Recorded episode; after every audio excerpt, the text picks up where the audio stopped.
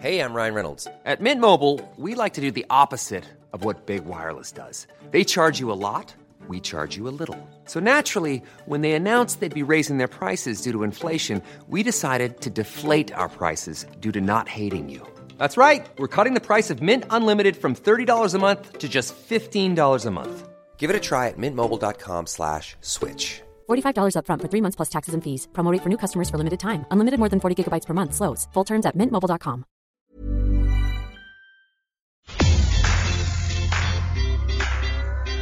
El Heraldo Media Group presenta Los Dos a las Dos, la revista informativa de El Heraldo Radio. Noticias, deportes, cultura, cine, tecnología y mucho más. Los Dos a las Dos, con Brenda Peña y Manuel Zamacona.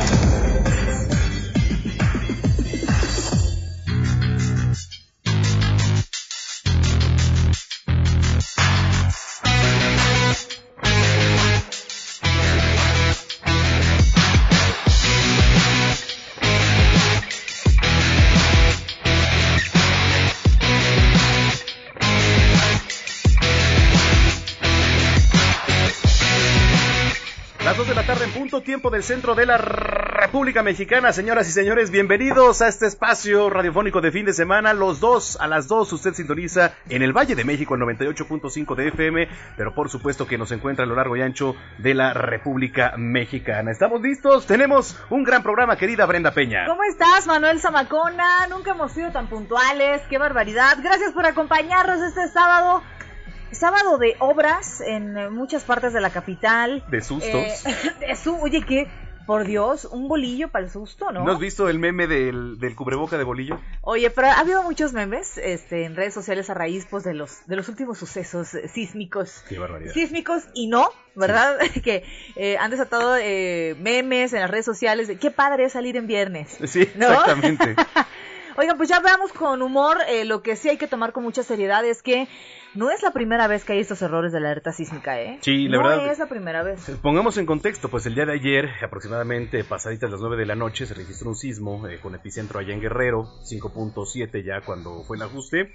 Eh, sonaron las alertas sísmicas porque hay que recordar que a partir de 5.5 aquí en la capital se, Se activa. disparan en las Así es. alertas sísmicas y bueno, pues todo mundo abajo, entramos en crisis, en algunas zonas se sintió, en algunas no. Eh, y entonces hoy en la mañana, pues seguramente hubo por ahí un rezago, algún cablecito que falló y se disparó otra vez la alerta sísmica, cosa que fue un error. Ahora Así sí, es. aceptado, pero conocí la pijama de todos mis vecinos Híjole. y algunos eh, sin pijama. Ay, qué espanto. ¿no? Ay, qué Eso sí, qué espanto. Oigan, pues gracias, gracias por su compañía. Vamos a tener dos horas de mucha información. Sigue la ola de violencia contra Qué los candidatos en varias partes eh, de la República Mexicana ahora que están las elecciones. Sí, ¿eh? La verdad es que ha sido lamentable, ¿eh? También tenemos recomendaciones legales para proteger su vida y sus documentos personales con nuestro Ay, abogado ándale. Julio Jiménez. Hay grandes temas. Así es. Si un niño se golpea en la cabeza, ¿cuáles son los datos que pueden generar alarma? Ah, esa está buena. Sobre todo para las mamás primerizas que este, luego cuando el, eh, se cae y pensamos que se le va a abrir la cabeza y que no se duerma. Hay muchos mitos, ¿eh? Paulina Bascal nos va a enseñar a hacer un gran mousse de chocolate. Ay, qué rico. ¿Eh? Con este calorcito se antoja algo fresco. Sí, ¿no? sí, sí. Tenemos el libro de La Corona de Raquel y los cursos en línea de literatura. Vamos a platicar con Luli Garza, la actriz. Música, Pues información, lo que usted tiene que ¿No? Con tu suspicacia y mi inteligencia. Es correcto, sí.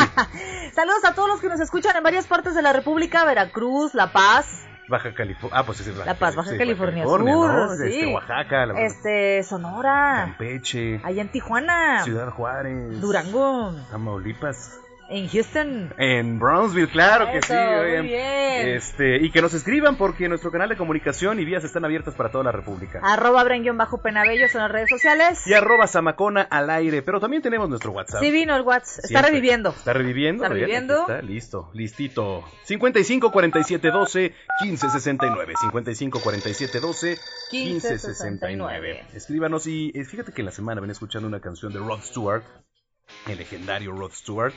Eh, Baby Jane me gustó y ¿qué te Ah, parece ¿sí? si la Va.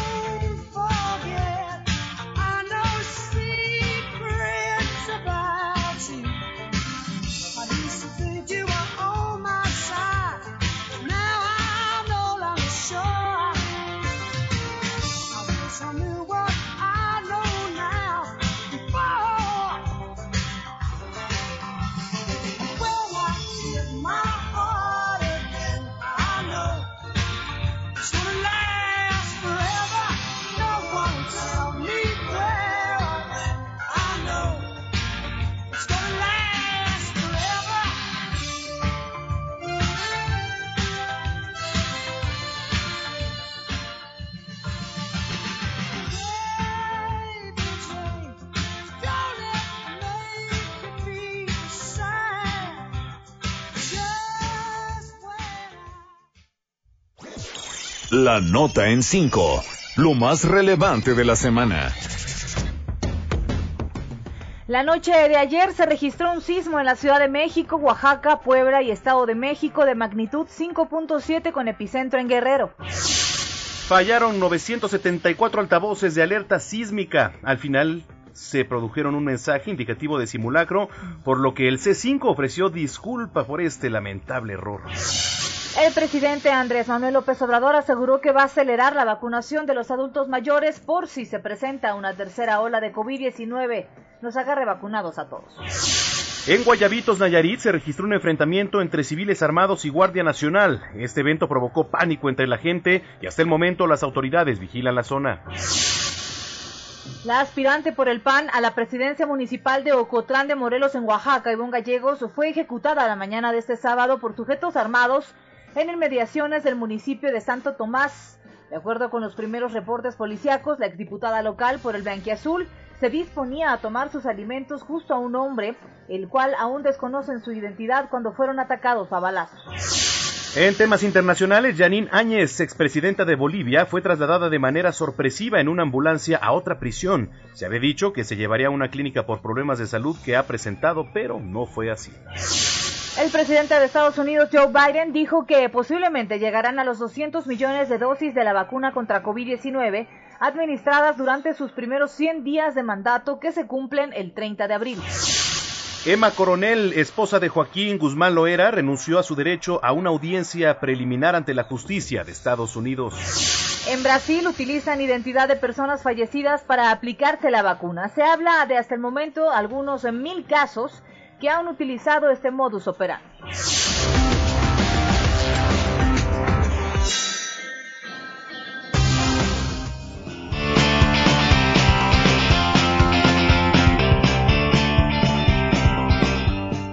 Las 2 de la tarde ya con 8 minutos. Le platicábamos, ¿no? Que eh, fallaron algunos altavoces, bueno, algunos, un número considerable, casi 900 en toda la capital.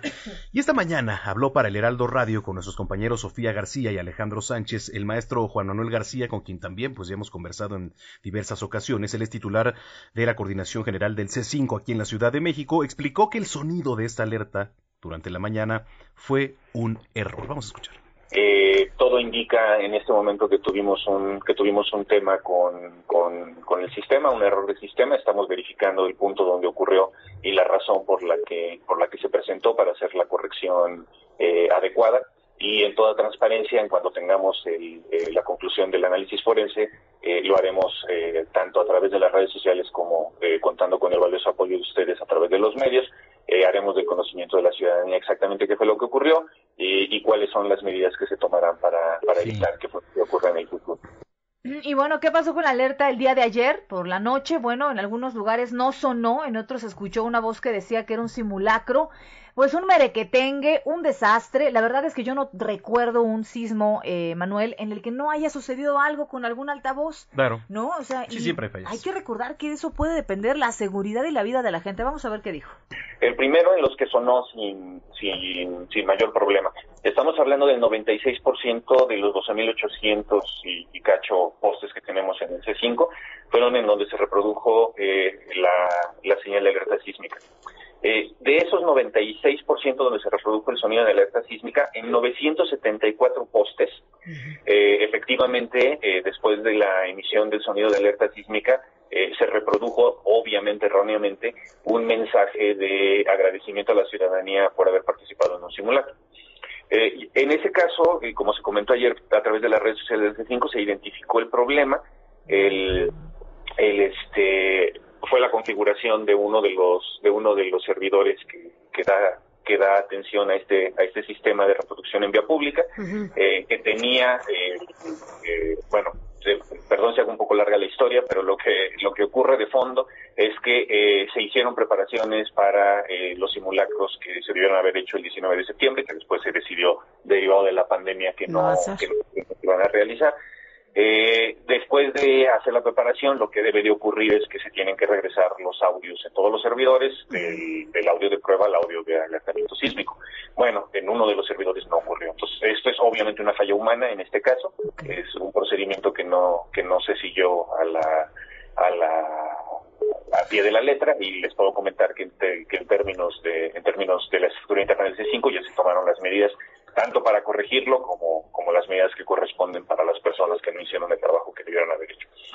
Eh, y finalmente, en cuanto a los que no funcionaron, que son el 4%, el 4% restante, eh, desde ayer se, se, están haciendo las validaciones con el equipo de mantenimiento para hacer las, las correcciones eh, pertinentes. Esto le repetimos, eh, ocurrió durante la mañana, eh, en el informativo matutino con Alejandro Sánchez y Sofía García. Eh, suena la alerta, pero en algunos altavoces escuchaba que era un simulacro, ¿no? En otros no, en otros simplemente no, por ejemplo, en mi caso. Además, o sea, imagínate, sí, o sea, escucha alerta sísmica y tu reacción es, pues, salir. Pero cuando escuchas que es un simulacro, no estás entendiendo. O sea, de verdad hay una confusión y también un, sentimiento de, de, de, problema, ¿no? A ver, tenemos un audio, mire, para que usted tenga una idea más o menos de lo que ocurrió y, y, y a lo mejor se logra identificar.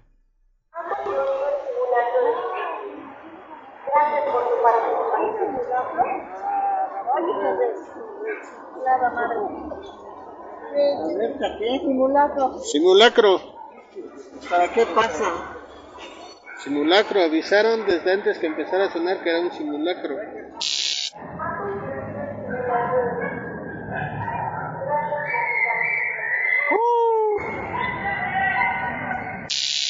Ha concluido el simulacro de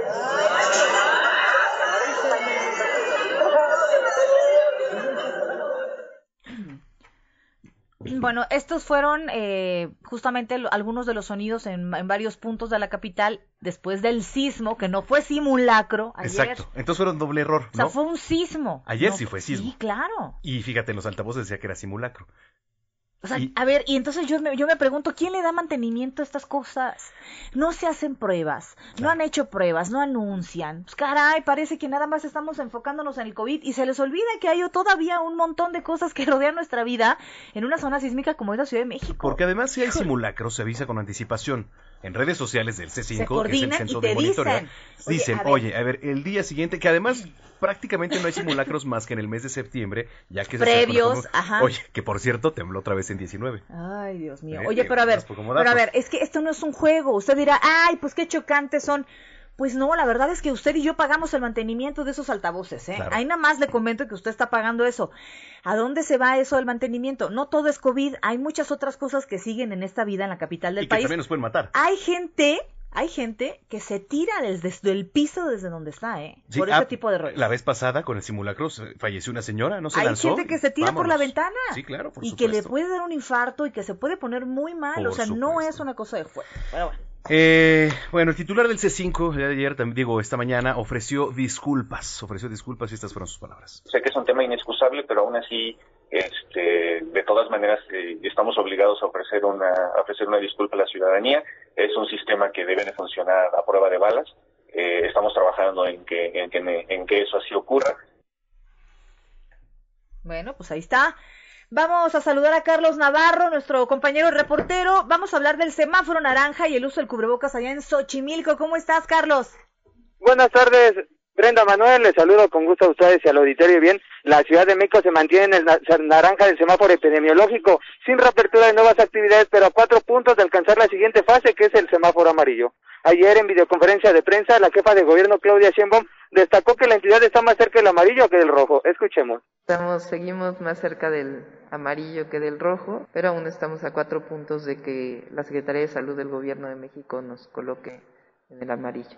Siguen bajando las hospitalizaciones a una velocidad menor que las semanas anteriores, pero siguen bajando.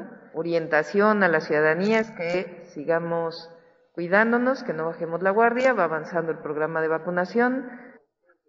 El director de Gobierno Digital de la Agencia Digital de Innovación Pública, Eduardo Clark, informó que la única, el, el, único ajuste que se va a dar la siguiente semana es que se amplía el horario de los comercios al menudeo. Ahora podrán abrir a partir de las 9 horas cuando normalmente lo estaban haciendo a las 11 horas. También destacó la disminución en algunos indicadores de esta emergencia sanitaria. Por ejemplo, de acuerdo con el último corte, había 3.649 hospitalizados por COVID-19 en la Ciudad de México, una disminución de 400 en comparación con la semana pasada que se reportaron 4.040 en ese sentido, Eduardo Clark señaló que las personas no se deben de confiar ante esta disminución de algunos indicadores. Escuchemos.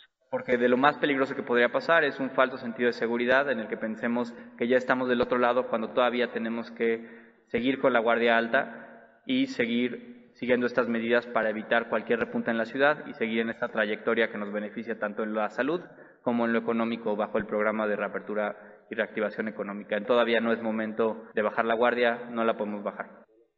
Ayer fue un día complicado en la alcaldía de Xochimilco, pues en un inicio a través de la Gaceta Oficial se había dado a conocer que el uso de cubrebocas iba a ser obligatorio en la alcaldía. Incluso si las personas no atendían esta medida, podían ser remitidas al juzgado cívico y recibir sanciones administrativas.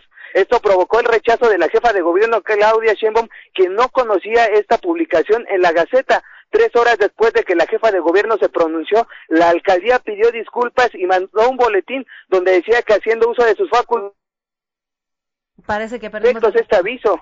Entonces, la alcaldía Xochimilco amenazó con imponer luz obligatoria de cubrebocas, pero recularon y ahora siguen las cosas normal sin medidas punitivas en Xochimilco, Brenda Manuel. Es que va a ser un pues tema. no, la verdad es que aquí estamos, ¿en qué punto estamos de la pandemia? Apenas se están relajando las cosas en cuestión de hospitalizaciones y contagios y... No, y me parece que si quisieron haber hecho esto, lo hubieran hecho desde un principio, digo, en la alcaldía, aunque eh, hubiera diferido un poco con el pensamiento y la ideología del gobierno central, de la jefa de gobierno, en reprimir tanto, ¿no? A la ciudadanía, porque de alguna manera dices, bueno, ¿y cómo va a ser? Vas tú por la calle, no traes cubreboca, te suben a la patrulla, te No, remiten, tiene que haber mucho o- orden. o Oye, pero a ver, con esa ferocidad y con esa y con ese esa agalla, pues habrían de perseguir a las ratas en esta ciudad, ¿no? Digo, o sea, también es un mal general, ¿no? Así habrían de perseguir a los secuestradores, identificarlos, cara, y así como andan armando estas cosas, hijo, yo sí la pensaría. Pero entonces ya no se va a dar esta medida, ¿no, Carlos? Ya se, bueno, bueno. Ya se fue. Ya se indignó Navarro, igual es que se revirtió y siempre no. Pero bueno, no. o sea, se, se debe fomentar, por ejemplo, ahora que abrieron las trajas otra vez ahí en Xochimilco, pues obviamente el uso de cubreboca, o sea, Pues es que esto ya es algo que debemos de saber, simplemente que no se les dé el acceso. Pero Claro. de ahí, de meter a la cárcel a alguien, híjole, eso debe haber sido hace un año, señores, cuando había lleno fies- de gente. fiestas COVID, ¿no? Y las fiestas COVID no los encarcelan. Imagínate el torito lleno de gente, aparte, o sea, sería otra, ¿no? Imagínate nada más, ¿no? No, sí, No, son varias estamos en el mundo al revés. Ya. Qué Bueno, corazón. señores, señores, eh, ¿qué vas a hacer este fin de semana? Eh, ¿no, te, ¿No tengo plan tú? ¿Cómo no? No, no. A ¿Qué- ver, qué ¿qué, nos A recomendará ver. Melissa? Meli. ¿Qué hacer? ¿Dónde ir el fin de semana? Con Melissa Moreno.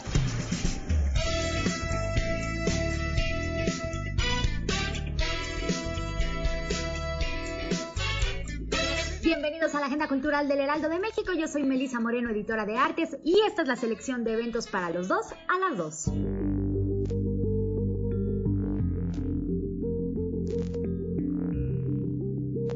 Blindness es una experiencia narrativa, sonora y luminosa, basada en la novela del Nobel José Saramago, Ensayo sobre la ceguera.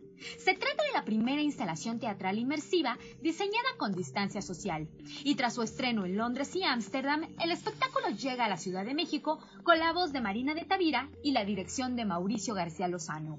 Los asistentes se confrontan con una experiencia inmersiva instalada en el escenario del Teatro de los Insurgentes, adentrándose en un viaje en el tiempo y espacio para encontrarse con la protagonista de esta historia, a quien en algún momento escucharemos gritando con ira a la distancia y en el siguiente susurrando suavemente en nuestros oídos mientras narra una inimaginable pandemia de ceguera. La duración de Blindness es de una hora con 15 minutos y puedes adquirir tus entradas en www.ticketmaster.com.mx. Los teatros han estado cerrados, pero no están en silencio. Hay voces que resuenan, presencias que convocan. Si puedes ver, mira. Si puedes mirar, date cuenta.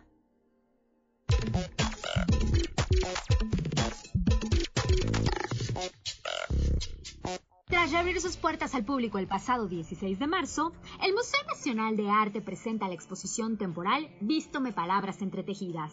La muestra, inserta en la conmemoración del Día Internacional de la Mujer, genera un diálogo interdisciplinario entre la poesía, la escultura textil de Miriam Medres y las obras manieristas y barrocas del museo.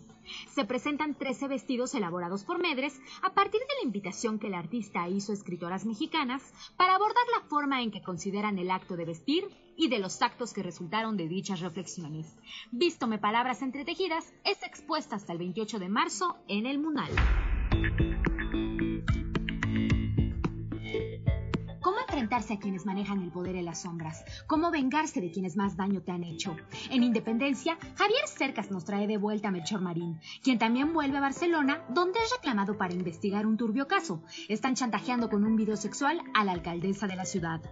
Cargado con su pesar por no haber encontrado a los asesinos de su madre, pero también con su inflexible sentido de la justicia, Melchor debe desmontar una extorsión que no se sabe si persigue el simple beneficio económico o la desestabilización política.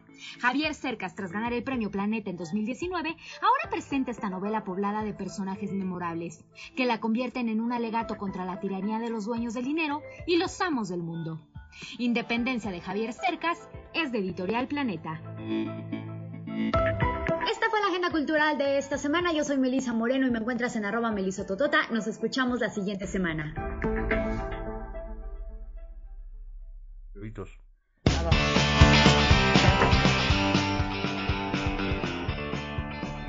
A las 2 de la tarde con 22 minutos ya en el tiempo del centro. Mire, eh, le platicábamos eh, hace un momento al inicio de este espacio que un tiroteo perpetrado por grupos armados se desató este sábado en Rincón de Guayabitos, que es una población costera turística del estado de Nayarit, en el Pacífico de México.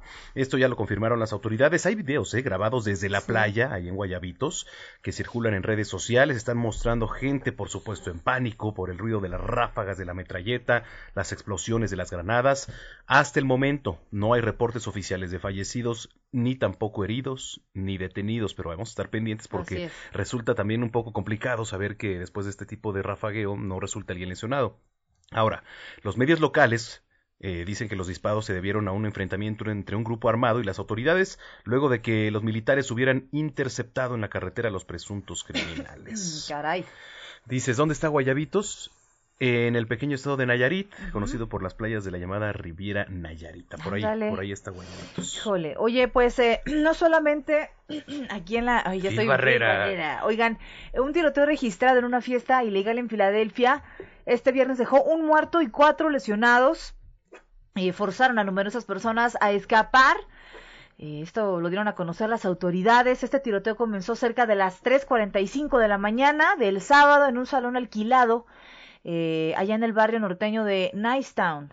Y bueno, pues un hombre de 29 años fue baleado 13 veces.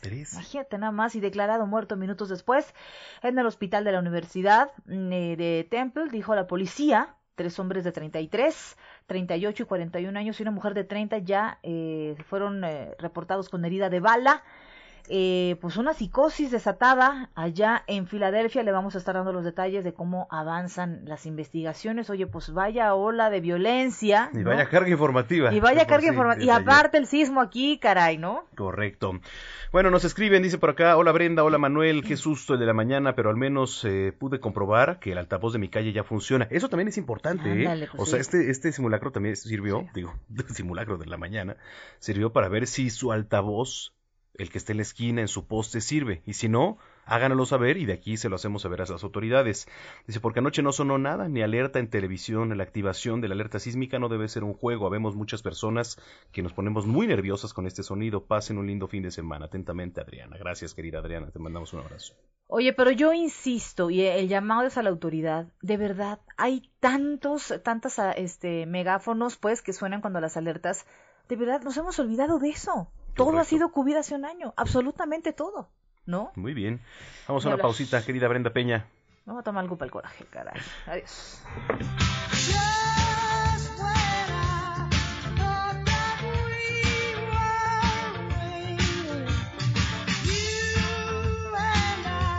En los dos te damos voz. Haz tu denuncia, queja o sugerencia desde cualquier punto del país. Escríbenos a nuestro WhatsApp 55 47 12 15 69. En los dos te damos voz. Haz tu denuncia, queja o sugerencia desde cualquier punto del país. Escríbenos a nuestro WhatsApp 55 47 12 15 69. Muy buenas tardes, amigos. Estamos aquí en los dos a las dos, muy contentas y sobre todo, caballeros, para el oreja. Hoy es sabadito. Es importante que tomen el teléfono y marquen el número que nos va a decir en este momento su Abrego. ¿Y por qué digo caballeros? Porque, bueno, ¿cómo anda la potencia? ¿Cómo anda esa cuestión del amor y la relación íntima? ¿Cómo está su Adelante. Pues yo con muy buenas noticias, Moni. Marquen al 800 mil o ingresen a compralo.tv. Como lo mencionabas, hay que alargar, alargar el fin de semana. Y Black is the New Blue es un producto que precisamente crearon las diferentes farmacéuticas para mejorar el resultado de esas pastillas azules que provocaban dolores de cabeza, hipertensión, bueno, hasta infartos. Este tratamiento no tiene efectos colaterales, no se contrapone al alcohol, pueden planear una cita o una cenita romántica y lo mejor es que van a ver los resultados en menos de 15 días, pero son permanentes, es decir, no va a necesitar tomarse algo el día que necesita darle la respuesta a su pareja. Usted ya está tomando este tratamiento y lo mejor es la promoción que les voy a dar, Moni. Ay, yo ya lo quiero escuchar. Y aquí los compañeros también. Adelante. Ya lo sé, así que tomen nota.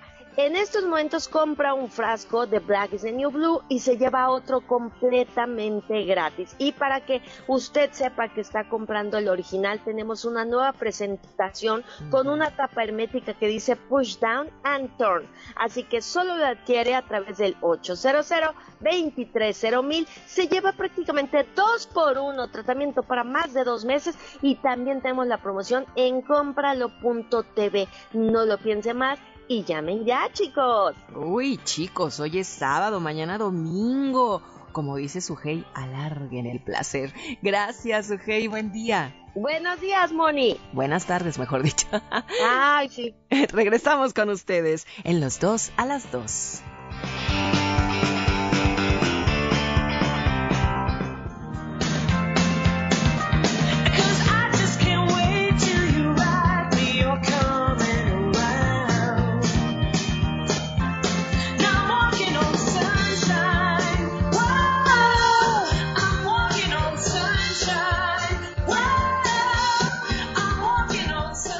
Tal, eh? ¿A poco no es buena ondita esta canción? Ya me puso feliz. Ya me puso feliz, es que hoy es el día de la felicidad, ¿Ah, Sí, eh, mira, la felicidad para muchos es considerada como un estado de satisfacción general.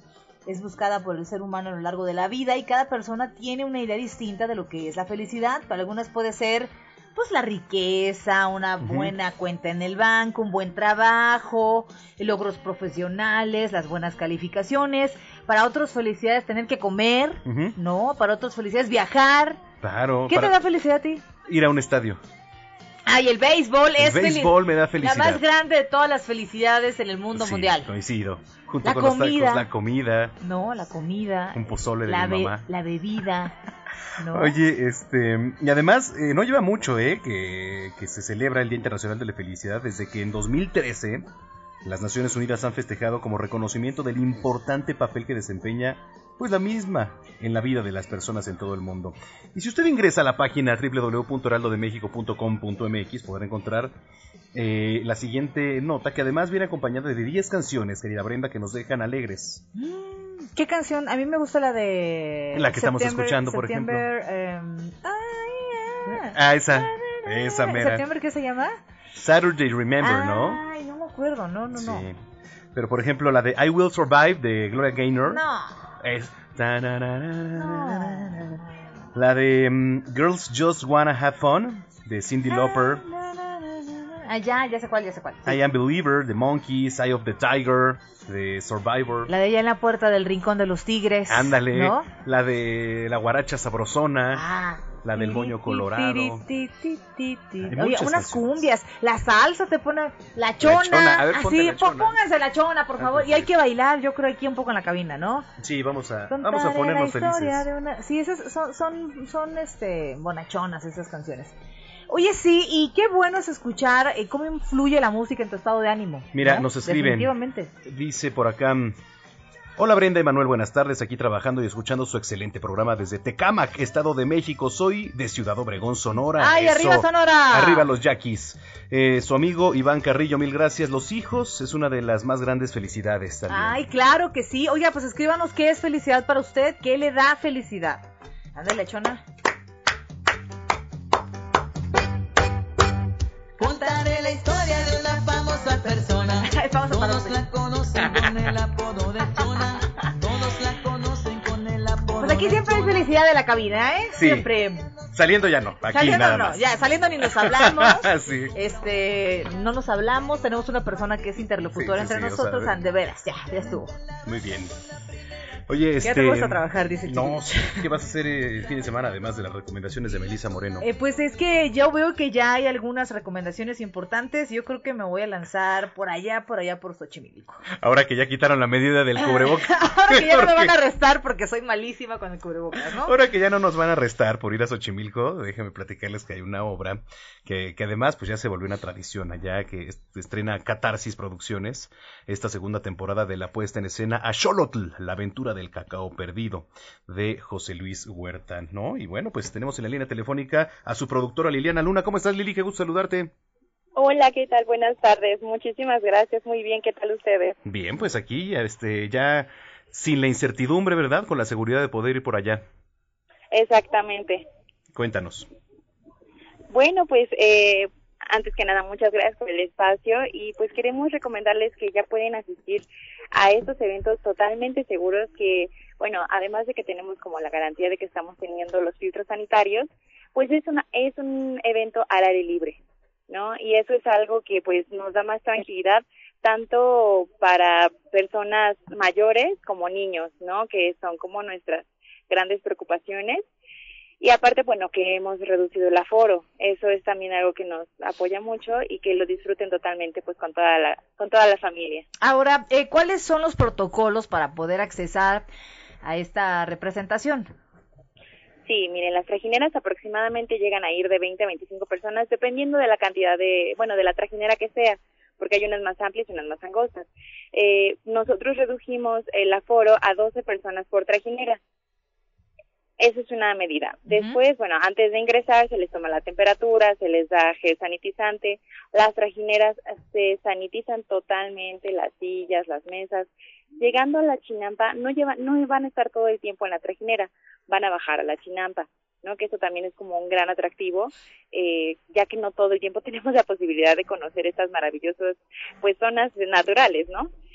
Eh, se pueden bajar, en la chinampa están las sillas totalmente sanitizadas, se les vuelve a dar sanitizante, eh, hay un área de alimentos que también está todo preparado pues con las medidas higiénicas más más prudentes, los baños, todo, se está, se está dando todo el tiempo pues sanitizante y todo el tiempo tienen acceso la gente y obviamente todo el tiempo se les está recomendando que no se quiten el cubrebocas únicamente para comer y hay como ciertas zonas que es como alejados de, de todos los demás. Ahora, esto en cuanto a medidas y todo esto, eh, ya en, par- en particular de la obra de teatro, cuéntanos un poquito de la trama, de qué trata Xolotl para los que nos están escuchando. Claro, miren, bueno, pues como muchos ya sabemos, el ajolote es un animalito endémico de aquí de Xochimilco. Y, y bueno, es maravilloso poder retomarlo en una obra de teatro que está muy bonita ya que hacemos unos cabezones que representan a Xolotl, al dios Quetzalcoatl, y también sale el malo, el Mictlantecutli. Entonces todo trama de que justamente Mictlantecutli está muy enojado de estar todo el tiempo en el Mictlán, en el inframundo, escuchando puros lamentos y llantos, no puede festejar el día de la felicidad, ¿no? Entonces está muy, muy molesto por esta situación y decide ir a robarles el cacao sagrado, que bueno, como ustedes eh, sabrán, era la semilla sagrada anteriormente, ¿no? Para nuestros nuestros ante, ante- perdón, aztecas, eh, veneraban como esta semilla era de hecho algo para trueque, ¿no? Porque era muy, muy importante. Entonces se las roba y pues les quita su felicidad, ¿no? Porque para ellos esa era su mayor felicidad, el cacao. ¿no? Ese chocolate sagrado es delicioso. Y, y bueno, justamente Quetzalcoatl le llama a Xolot para poder recuperarla y bajar a los nueve niveles del inframundo y ya no les cuento más porque este viene toda una aventura después. Ándale. Qué maravilla. Oye, ¿qué días? ¿Dónde se come? ¿Con qué se come? ¿Cuándo podemos ir? Cuéntanoslo todo. Claro, pues ya no- nada más vamos a tener cuatro funciones en abril. Eh, va a ser el 23, 24 y el 30 de abril y el primero de mayo, viernes, sábado y viernes y sábado a las seis y media de la noche. Bueno, de la tarde. No, no va a ser tan noche justamente para evitar que salgan más tarde del embarcadero. Dura aproximadamente dos horas y media. Llegan al embarcadero Salitre, abordan su trajinera, llegan a la chinampa, disfrutan de la puesta en escena, de la comida.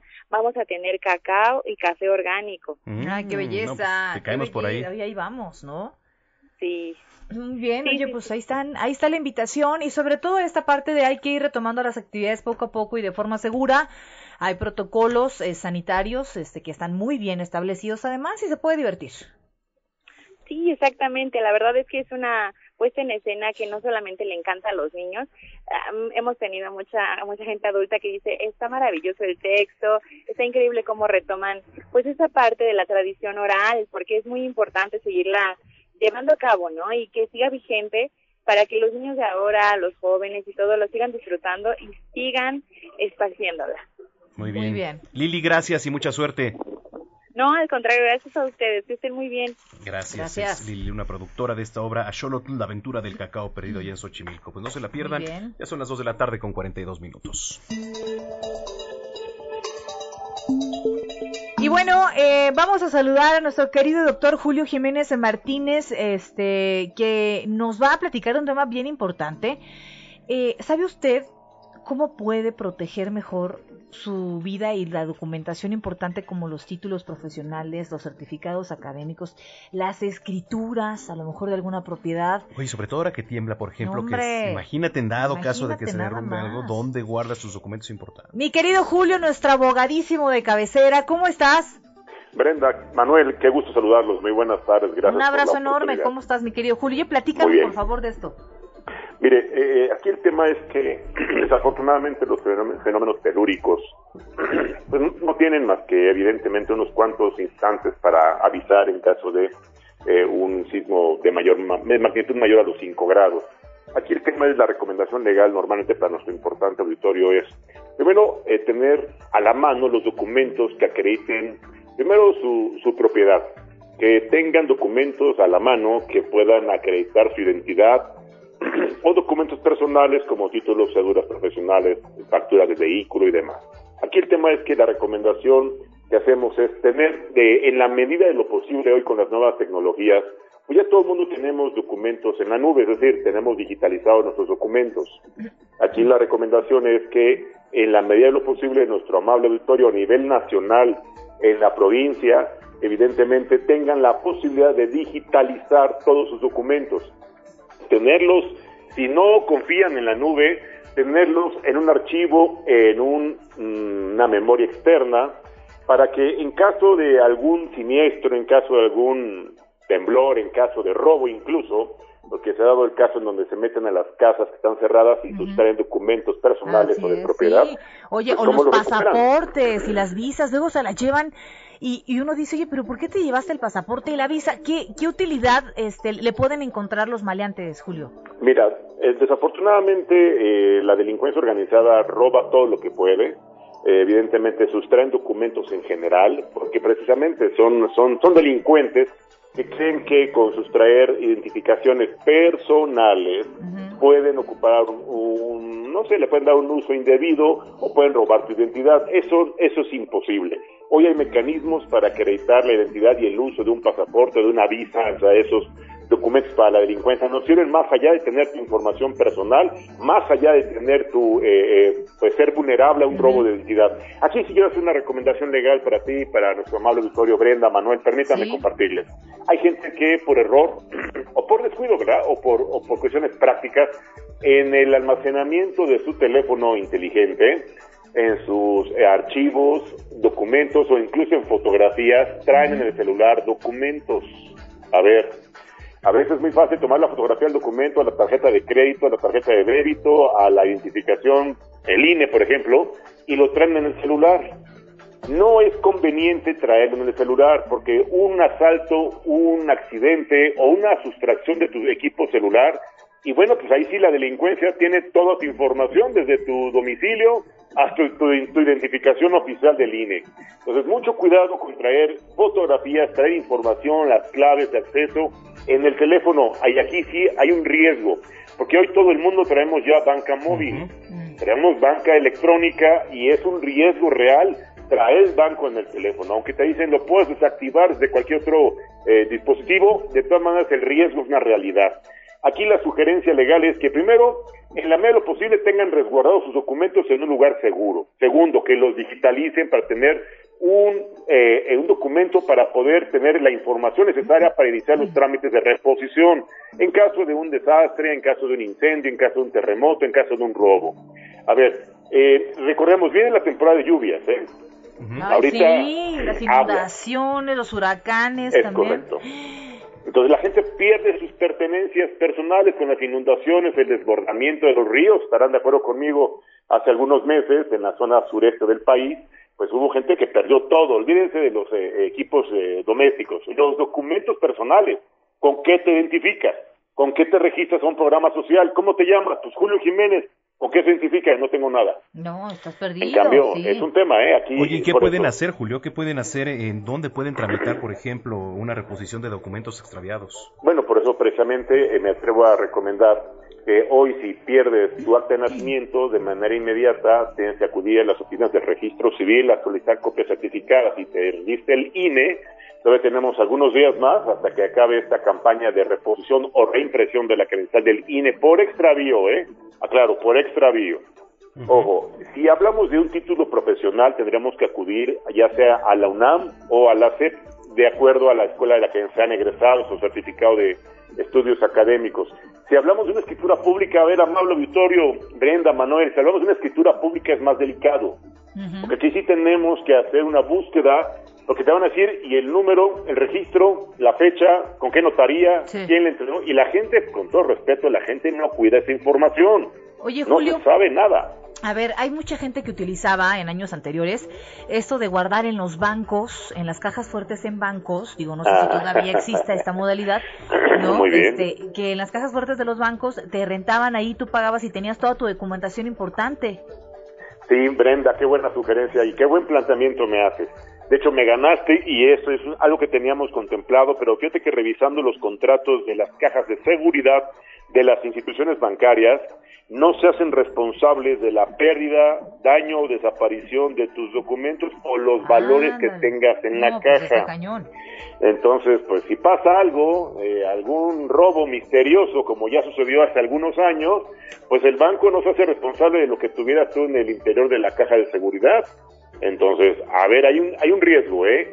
Pagas evidentemente por la seguridad de una caja, pero no se hacen responsables de los valores o de lo que pudiera pasarle al interior de esa caja de seguridad si es que fuera objeto de un, de un asalto, de un robo. Correcto. Aquí, aquí el tema de recomendación, amable auditorio, a nivel nacional, digitalicen sus documentos, Claro. ténganlos en un, en un archivo, eh, le llaman eh, eh, Puede ser en una memoria. memoria externa, acertadamente, incluso en la nube, y si no, bueno, ténganlos en un domicilio, no los tengan en la oficina, porque hoy los edificios, bueno, pues evidentemente han sufrido daños, y yo tuve dos clientes que desafortunadamente perdieron todos sus documentos, y hablo de todos sus documentos, porque los edificios donde tenían sus documentos, que eran sus oficinas, uno colapsó y el otro no pudieron entrar a sacar sus documentos. Y desaparecieron misteriosamente. Entonces ya se imaginarán las gestiones, los trámites, la reposición de autos para recuperar estos, estos documentos personales. Tremendo, tremendo y es un tema muy importante para tener en consideración, mi querido Julio. ¿En dónde te podemos seguir y encontrar?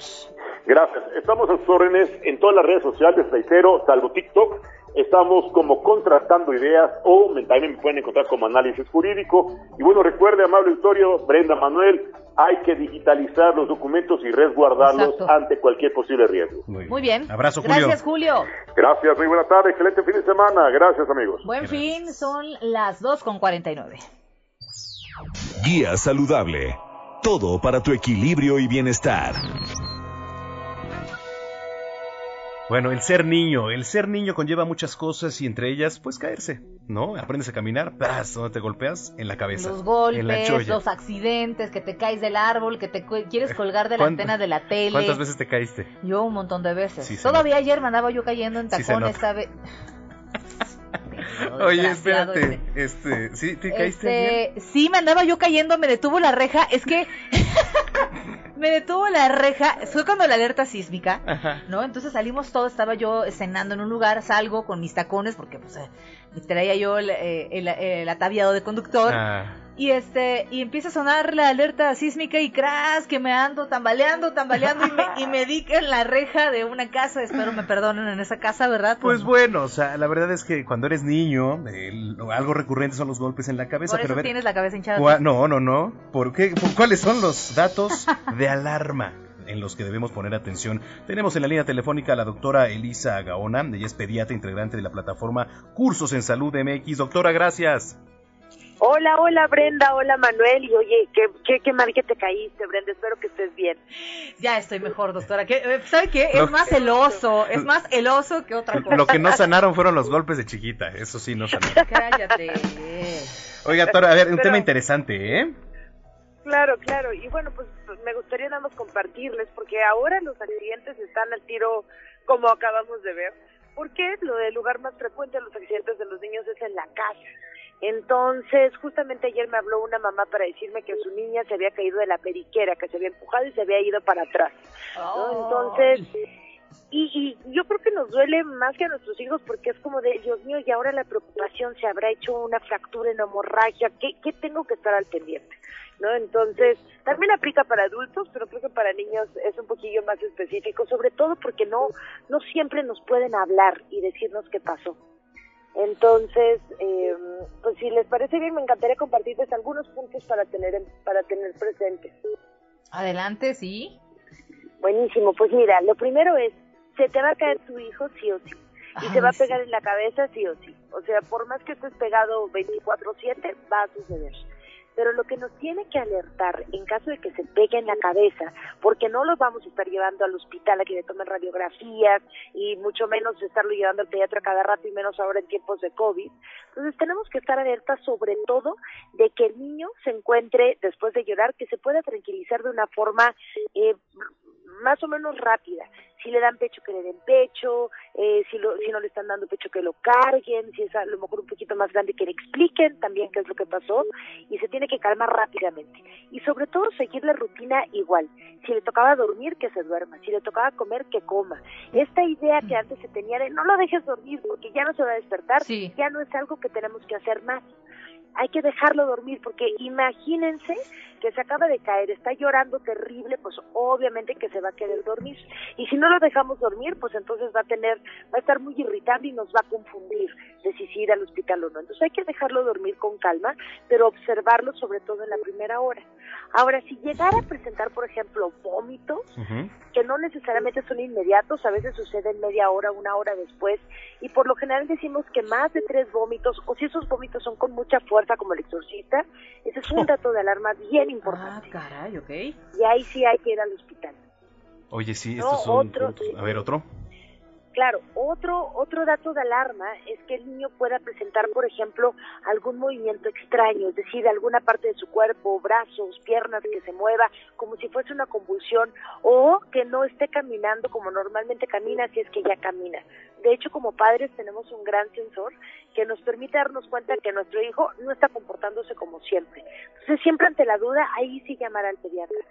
Y otro dato súper, súper también importante es, por supuesto, que pierda el estado de alerta.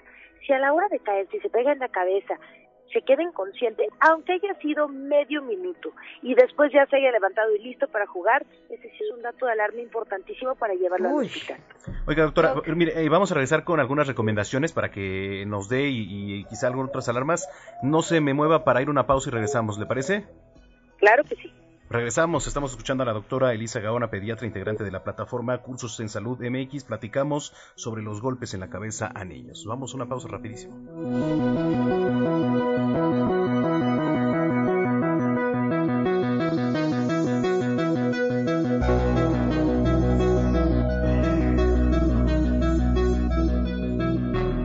En los dos te damos voz. Haz tu denuncia, queja o sugerencia desde cualquier punto del país. Escríbenos a nuestro WhatsApp 55 47 12 15 69. En los dos te damos voz. Haz tu denuncia, queja o sugerencia desde cualquier punto del país. Escríbenos a nuestro WhatsApp 55 47 12 15 69. Pues eh, ya estamos de regreso. Gracias por acompañarnos en esta segunda hora de información. En los dos a las dos estamos platicando con la doctora Elisa Gaona, pediatra, integrante de la plataforma Cursos en Salud MX, que eh, estamos platicando algo muy importante. Cuando los chicos se caen, se golpean la cabeza, cuándo es importante acudir al médico y cuándo de verdad nos tenemos que tomar con mucha calma. Doctora, estamos de regreso con usted. Brenda, muchísimas gracias. Pues continuando con la conversación, a lo mejor me gustaría compartirles algunas recomendaciones, ya que vimos los datos de alarma, de cómo eh, evitar que se peguen en la cabeza de una manera riesgosa, porque recordemos que siempre se van a caer y se van a pegar de alguna u otra manera y generalmente es en la cabeza porque es lo que más grande tienen, sobre todo los niños pequeños. eh, algunos adultos también, pero sobre todo los niños pequeños. Entonces, lo primero que yo diría es bajar la cama al piso. Tenemos a veces eh, la idea de que si dormimos con ellos, tiene que ser nuestra cama, pero a la altura que normalmente lo utilizamos o en cunas, y esto representa un riesgo. En cambio, del piso no pasa. Entonces, bajar la cama al piso sería yo creo que la primera. La segunda que me la preguntan muchísimo es si les tienen que poner un casco a sus hijos cuando están aprendiendo a caminar o a gatear. No hay que ponerles cascos en ese en esos momentos, pero sí hay que utilizar casco cuando el niño está con patines, bicicleta o patines del diablo. ¿No? A veces nos confiamos y como de chamacos nosotros tal vez salíamos sin, sin casco cuando usábamos la bici y queremos que nuestros hijos lo repitan y es un gran error. Entonces siempre casco para utilizar estos estos patines, bicicletas y patines, patinetas también. Y la otra es supervisar especialmente en situaciones en donde adquieran altura, por ejemplo, sentados en la periquera, como les conté de esta chaparrita que se cayó, si lo subimos en los carritos del supermercado, entonces eh, los accidentes pasan en un cuarto de segundo. Entonces, estar sobre todo muy atentos, porque las caídas de su propia altura, de la propia altura del niño, difícilmente van a generar riesgo, a menos que haya involucrado mucha velocidad o fuerza, como que lo hayan empujado, o que se haya resbalado con muchísima intensidad, o que haya golpeado fuerte. Muy bien. Entonces, estar relajado. Doc, ¿en dónde podemos encontrarte y seguirte y conocer más de esta información? Brenda, muchísimas gracias. Pues en, justamente en la plataforma de cursos en salud.mx tengo un curso de primeros auxilios con videos pregrabados con todas las dudas que frecuentemente nos hacemos como papás para que lo puedan ver a lo largo de un año con toda su familia y estén más tranquilos y seguros y ofrezcan bienestar a su familia por tener conocimiento. Muchísimas gracias, doctora. Te mandamos un abrazo y feliz fin de semana. Igual, un abrazote. Hasta pronto. Muy bien, son las 3 de la tarde con 3 minutos. Bueno, pues eh, bienvenidas, bienvenidos. Si usted nos acaba de sintonizar, esta es la segunda hora de los dos a las dos tarde de sábado 20 de marzo de 2021, a un día de que inicie la primavera, Brenda. A un día, ay, la primavera. Mañana 20 de florecitas. La primavera. No, como- tengo una alergia tremenda de la, de la primavera. Tú le tienes alergia a la primavera, al, Al 14 invierno. de febrero, ay no. A las 3 Ah, de la mañana ya fue el equinoccio equinoccio. fue a las 3 de la mañana, fíjate. Ah, pues por eso tienes alergia. Caray. Hola Brenda y Manuel, buenas tardes, aquí trabajando y escuchando su excelente programa desde Tecamac, Estado de México. Ah, dice por acá, sí, arriba los yaquis, mil gracias por su saludo, Dios los bendiga, eh, son súper divertidos, Bueno, ya Zamacona tiene cara de chiste, ¿no? Y dile a Brenda que arriba los tacos paseños de camarón capeado, ay sí, por favor, con ¿Ah, sí? guacamole, sí, buenísimos, caray, gracias por escribirnos. Y sígalo Em, haciendo. Acá nos dicen, hola, ¿Quién? nada más. Hola, pues hola. Hola, ¿no? Acá, hola. Hola. Oigan, ay, ya escríbanos algo, ¿no? Pongan su nombre, por lo menos, pues para pongan mandarle su nombre, ¿no? Oiga, pues gracias por escribirnos. Estamos en redes sociales, señoras y señores. Arroba bajo penabello. Y arroba Samacón al aire y nuestro WhatsApp 55 47 12 15 69 55 47 12 15 69. Márquenos, tenemos más aquí en los dos a las dos, las tres con cuatro. En dos a las dos, Gastrolab, con la chef Paulina Abascal.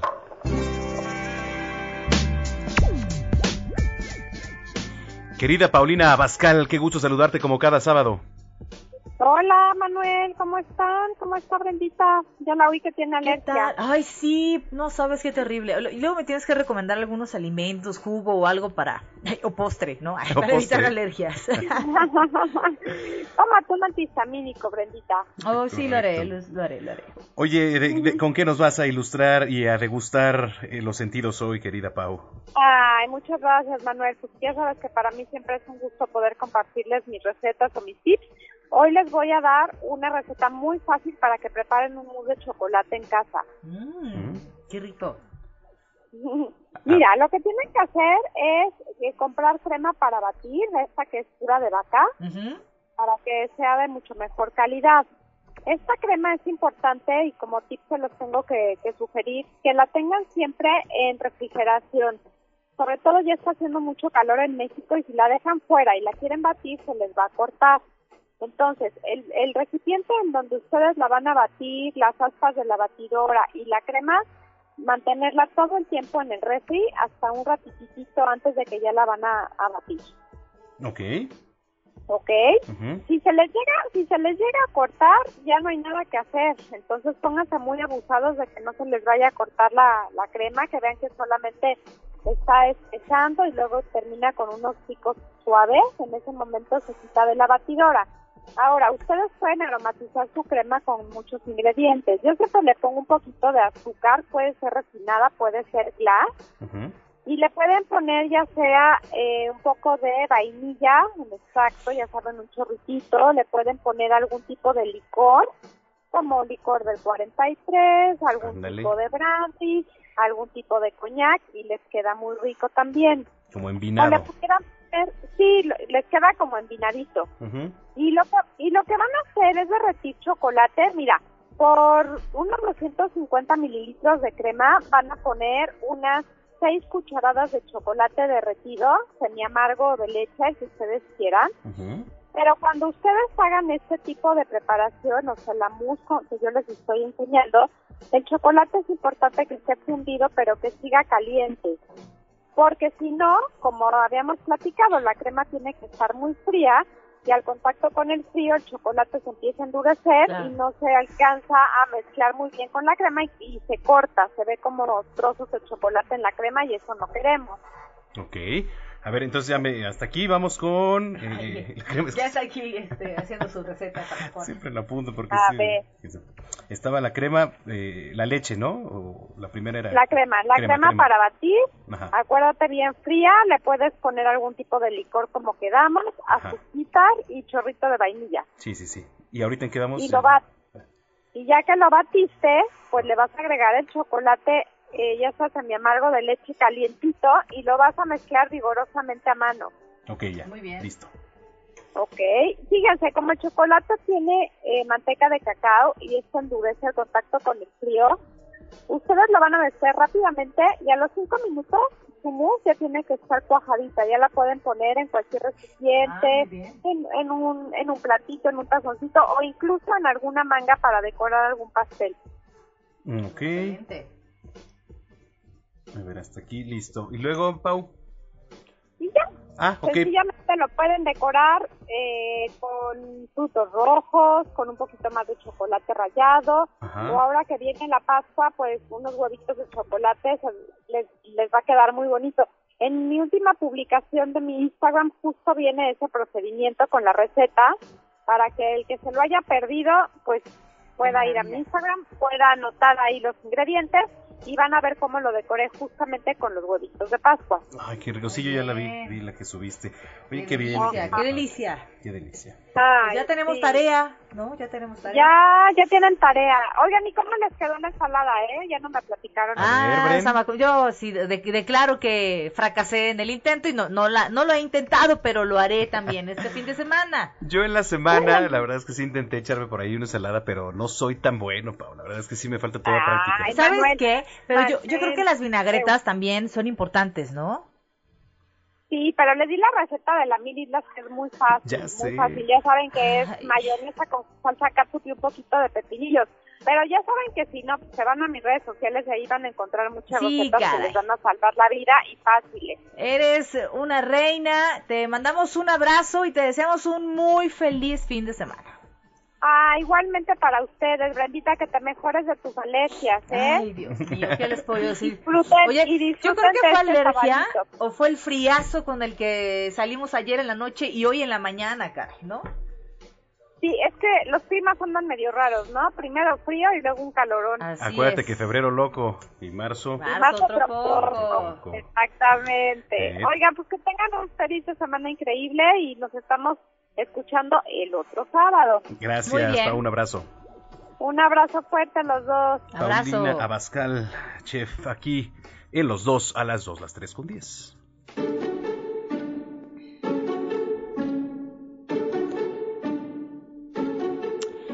Saludamos a Santiago de Arena, escritor y dramaturgo. Vamos a platicar del libro La Corona de Raquel y también de cursos en línea de literatura. Fíjese nada más qué maravilla. ¿Qué tal? ¿Cómo estás, Santiago? Hola Brenda, hola Manuel, muy buena tarde, muy bien y muy contento de poder platicar con ustedes. Cuéntanos, por favor, de qué se tratan estos cursos. Mira, en estos cursos lo que tenemos es un acercamiento directo a las diversas eh, manifestaciones de la cultura.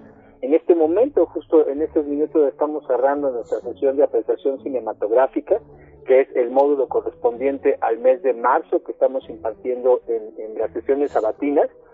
Um, y así como esto de apreciación cinematográfica, pues vemos cursos sobre apreciación musical, vemos cursos sobre sobre literatura, que es en lo que me especializo de manera de manera específica y temas de interés que, que pueden a, a- a los que pueden tener eh, acceso eh, cualquier persona que tenga alguna alguna inquietud artística o cultural. A ver, entonces digo, aquí estábamos, eh, para poner en contexto un poquito, La Corona de Raquel. Estaba leyendo, Así de hecho, la, la reseña. Platícanos un poquito de ella. Mira, La Corona de Raquel es una novela que se publica originalmente en el año 2013 bajo el sello del Centro Cultural Zona Rosa. Eh, tuvo tuvo una aceptación muy buena por parte del, del- del público eh, lector y ahora tenemos esta nueva edición que lanza la editorial Crajín Literario y a la que afortunadamente también le está yendo y, le está yendo muy bien. ¿De qué va la corona de Raquel? Pues la corona de Raquel es una, una novela en la que a través de un lenguaje de un lenguaje poético eh, se aborda un, un triángulo amoroso, una, una, una, historia de amor entre, entre personajes peculiares, porque nuestros protagonistas son eh, bailarines, ah, son eh, ejecutantes de, de- de lenguaje el lenguaje dancístico y su, su, su encuentro y su, y su historia se desarrolla de manera de manera concreta en la Ciudad de México. En toda esta novela también pretende hacer un, un homenaje a este a este espacio y a las artes en general y a la danza en particular. No, pues qué maravilla. Es una gran alternativa para abrirnos y sin duda también es un resultado de la evolución, ¿no? Eh, de la literatura, de poder acceder mediante otras herramientas a, esta parte ahora por la pandemia del COVID. Claro, claro, es una, un- una forma de tener también acercamiento a esta a estas nuevas realidades, a estas realidades de naturaleza artística, sí artificial, sí artificiales, pero que están están retratando también en gran medida lo que es la realidad que estamos viviendo. Por supuesto. Oye, ¿dónde podemos encontrar más información de todo esto? Digo, nada más de la corona de Raquel, de cursos en línea de literatura, tanta gente ahorita que está en casa, que está buscando alternativas. ¿Y qué más? que ¿Qué más mejor, perdón? ¿Está ¿Qué bien dicho? mejor? ¿Qué más mejor? ¿Qué mejor? ¿Qué mejor? Disculpen ¿Qué mi mejor? léxico. ¿Qué mejor que echarnos un clavado ahí en estos cursos en línea de literatura?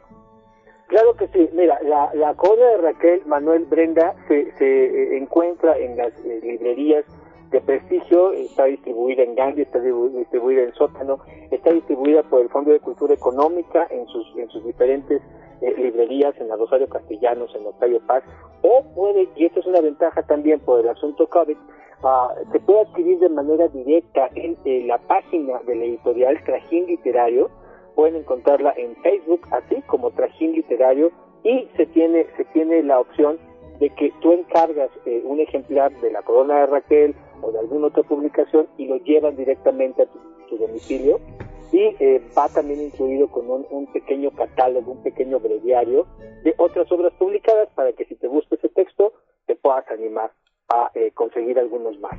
Excelente.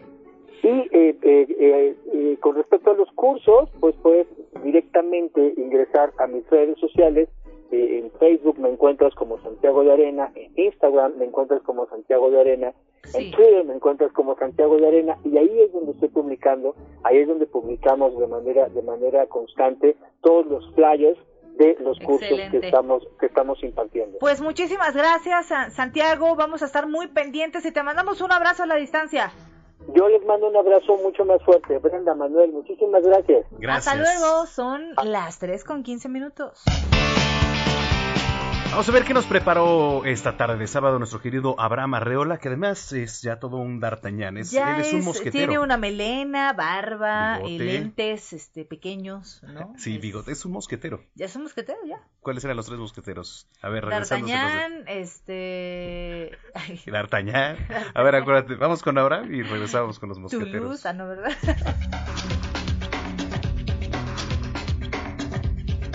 Bienvenidos. Seguimos con los colores. Ahora, ¿por qué las nubes son blancas? ¿Por qué hay nubes grises? Bueno, las nubes blancas están formadas de gotas o partículas de agua muy pequeñitas, tan pequeñitas que los rayos del sol no rebotan tanto, todo lo contrario. La luz, al pasar por las gotitas de agua, se dispersa en todos sus colores y recuerda que la suma de todos los colores es blanco. En el caso de las nubes grises, esto es porque las gotas de agua son lo suficientemente grandes para rebotar la luz. Tanto rebotan la luz que la luz no puede penetrar a la nube, dejándole un peculiar color gris. Por eso es que, cuando vemos una nube gris, existen posibilidades de que llueva, ya que cuenta con bastante agua que en cuanto se acumule más, las gotas pesarán tanto que terminarán cayendo al suelo. Soy Abraham Arreola. Para más contenido búscame en YouTube como VoxLiver. En Twitter estoy como Arreola 7 Gracias.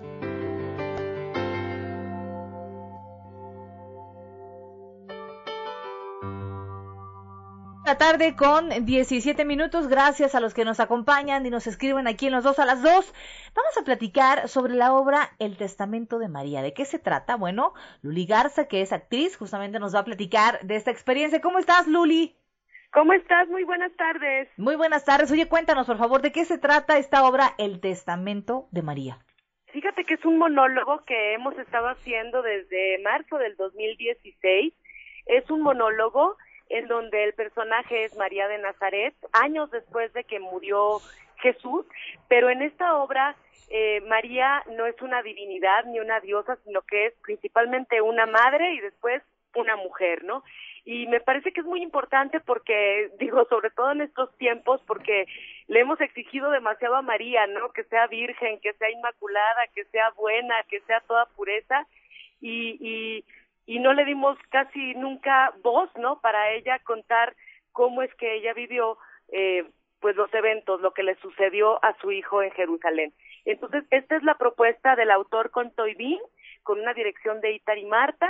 Entonces, lo que el público va a ver va a ser a una María muy cercana, muy terrenal, en su casa haciendo sus, sus labores domésticas, mientras nos va contando eh, pues lo que ella opina de lo que le pasó a su hijo y cómo fue su vida. Por supuesto es un tour de force, es una obra con muchas aristas, eh, con muchos temas importantes que se tratan y es una obra que te atrapa desde el principio, te da unas cuantas cachetadas y después te deja un regalo al final de, la función. Digo que además no es nueva, ¿cómo estás, este, mi querida Luli? Oye, no es nueva, digo, la ya 11 temporadas, ¿no? 150 representaciones, este Testamento de María, ¿y ahora dónde va a ser transmitida? Pues mira, eh, el año pasado hicimos la, la, función de estreno de lo que iba a ser la temporada número 12 y tuvimos que suspender la temporada por lo que ustedes ya saben, ¿no? Entonces en esta ocasión vamos a hacer un par de funciones en live streaming desde el Foro Shakespeare, desde el Espacio Urgente 2 del Foro Shakespeare, el jueves y viernes santos, que son el día primero y 2 de abril, a las ocho y media de la noche. Eh, pues, y ojalá que de esta manera también la obra pueda llegar eh, a, todo el público, porque eh, la hemos estado haciendo solo en la Ciudad de México, algunas funciones en Monterrey durante estos años, y pues en esta ocasión van a tener como otro ángulo, ¿no? A través de la pantalla y con una cercanía muy particular.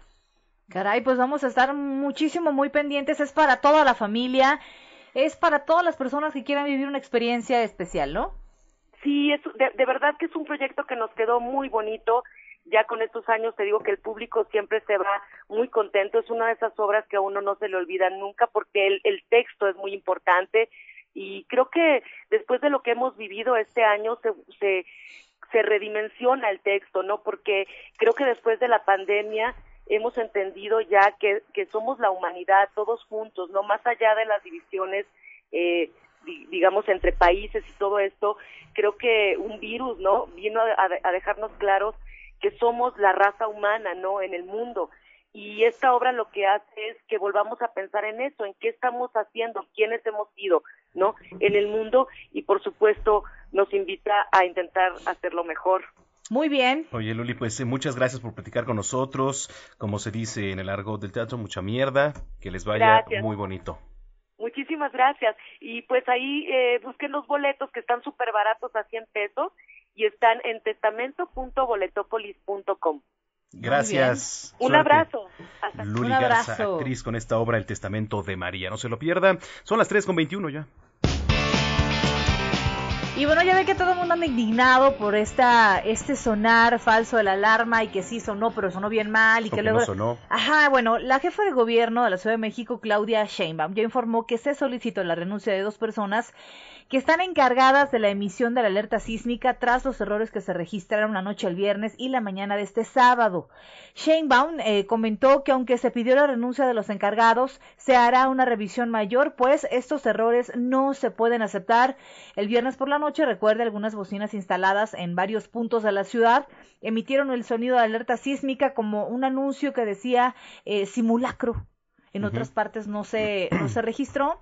La verdad es que sale eh, en una lana mantener eh, estos altavoces Pero como para que para que salgan con sus cosas, ¿no? Fíjate que, por cierto, ya hay comunicado del C5, dice, con relación a los reportes sobre la activación del sonido de alerta sísmica del día de hoy, 20 de marzo, a las 8 de la mañana con 16 minutos, el C5 informa que fue atribuible a una falla en uno de los dos sistemas que se utilizan para la reproducción del sonido de alerta en los altavoces del proyecto C5. Esta falla afectó aproximadamente 5.600 postes de los 12.826 donde se reproduce el sonido de la alerta sísmica en la capital, pues prácticamente la mitad, ¿eh? En el caso del evento sísmico registrado la noche de ayer, 19 de marzo, el C5 informa que el sonido de la alerta sísmica fue difundido de forma exitosa en el 96% de los postes y se continúa atendiendo los reportes de los que no emitieron sonido. Y ya finalmente, sobre los reportes de algunos altavoces en los que al concluir la difusión del mensaje de alerta sísmica se escuchó la referencia a un simulacro, se identificaron 974 postes que presentaron esta falla, la cual ya ha sido corregida. Dicha situación fue resultado completamente de un error humano. Así lo acepta, así lo acepta el C5 de la Ciudad de México como un error Sí. humano. Digo, está bien que, que lo reconozcan porque hay quienes no lo reconocen, ¿eh? No, quienes no que reconocen tienen otros datos sus y cosas errores. así. No, a ver, no. No, ¿cómo crees? Está, eh, estamos en un punto sí de COVID-19, pero yo insisto, hay muchas otras cosas que están sucediendo en la vida de la gente. Una de ellas son los sismos. ¿Cómo vas a creer que no le han dado mantenimiento o que no se ha hecho un simulacro o un algo para ver si funciona o no? Oye, ayer, fíjate que, que, eh, que tocas este tema, eh, bajamos, pero en el momento en que suena la alerta sísmica, lo último que se te ocurre agarrar es el cubreboca, ¿eh? Ay, Yo, no, por hombre. ejemplo, Uno agarré. sale con lo que puede, como vámonos. puede, no, hombre. O sea, por de repente, oye, y, y de repente se te queda viendo raro la gente, la gente, me vale. No, o sea, no, prim- no. o sea, la neta, pues no iba a bajar. ¿Qué te pasa, O regresarme por el cubreboca. Oye, eh, a ver, tenemos mensajitos. Hola, buenas tardes, Brenda y Manuel. Soy Patricia de Whisky Lucan. Saludos, Pati. Eh, que tengan bonito fin de semana. Soy su radioescucha eh, número uno. Muchas bendiciones para ti, Brenda, y para ti, Manuel. Que te recuperes pronto, Brenda. Ay, muchísimas Oye, por aquí gracias, también, este, Pati. Gracias. gracias, Pati, también y que tú te recuperes de la cabeza también. ¿Quién, Pati? ¿Por qué le No dices es así? cierto. Tú. No, que la- Dice Brenda Zamacona, aquí la escucha tras cumplir mi Robbie Age, que son los 40 añitos de edad, apenas Ándale, 40, mismo que cumplí ayer. No voy a decir que ando cruda porque no tomo alcohol. Y sí, vaya regalito el temblor de ayer, nos escribe Elizabeth Aguirre. Eli, muchas, felicidades. Felicidades, gracias a todos los que nos escriben. Y lo puedes seguir haciendo, ¿eh? Felicidades, felicidades. En, en las redes sociales. Qué feo cantamos. Eh, eh, saludos a Elizabeth Aguirre. Eh, en redes sociales, querida Brenda Peña, ¿cómo estamos? En redes sociales, arroba bajo Oye, es que no, estoy leyendo aquí a Elizabeth Aguirre que nos escribe algo de una eh, revista que se ha vuelto muy popular aquí. Muy bien, pausa.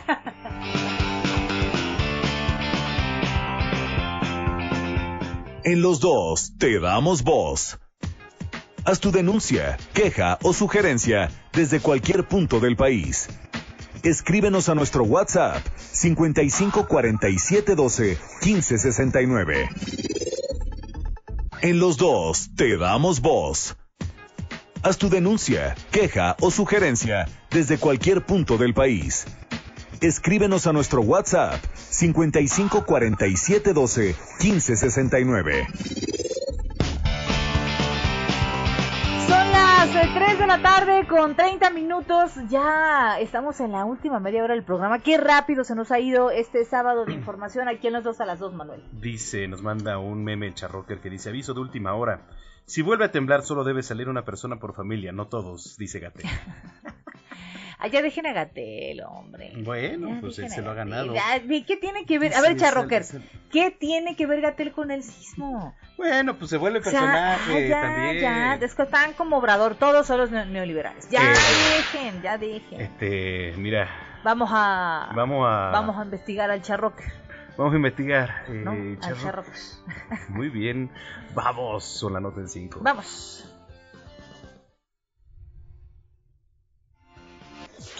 La nota en 5. Lo más relevante de la semana. Le actualizamos información. La jefa de gobierno de la Ciudad de México, Claudia Sheinbaum, ha pedido la renuncia de los encargados de la alerta sísmica porque es muy grave que haya dos errores seguidos. El presidente Andrés Manuel López Obrador aseguró que va a acelerar la vacunación de los adultos mayores por si se presenta una tercera ola de COVID-19, nos agarre vacunados a todos. En Guayabitos, Nayarit, se registró un enfrentamiento entre civiles armados y la Guardia Nacional. Este evento provocó pánico entre la gente y hasta el momento las autoridades vigilan la zona. La aspirante por el PAN a la presidencia municipal de Ocotlán de Morelos, Oaxaca, Ivonne Gallegos Carreño, fue ejecutada la mañana de este sábado por sujetos armados en inmediaciones del municipio de Santo Tomás. De acuerdo con los primeros reportes policíacos, la exdiputada local por el Blanquiazul se disponía a tomar sus alimentos junto con un hombre, el cual se desconoce su identidad. En temas internacionales, Janine Áñez, expresidenta de Bolivia, fue trasladada de manera sorpresiva en una ambulancia a otra prisión. Se había dicho que se llevaría a una clínica por problemas de salud que ha presentado, pero no fue así. El presidente de Estados Unidos, Joe Biden, dijo que posiblemente llegarán a los 200 millones de dosis de la vacuna contra COVID-19 administradas durante estos primeros 100 días de mandato que se cumplen el 30 de abril. Emma Coronel, esposa de Joaquín Guzmán Loera, renunció a su derecho a una audiencia preliminar ante la justicia de Estados Unidos. En Brasil utilizan identidad de personas fallecidas para aplicarse la vacuna. Se habla de hasta el momento algunos mil casos que han utilizado este modus operandi.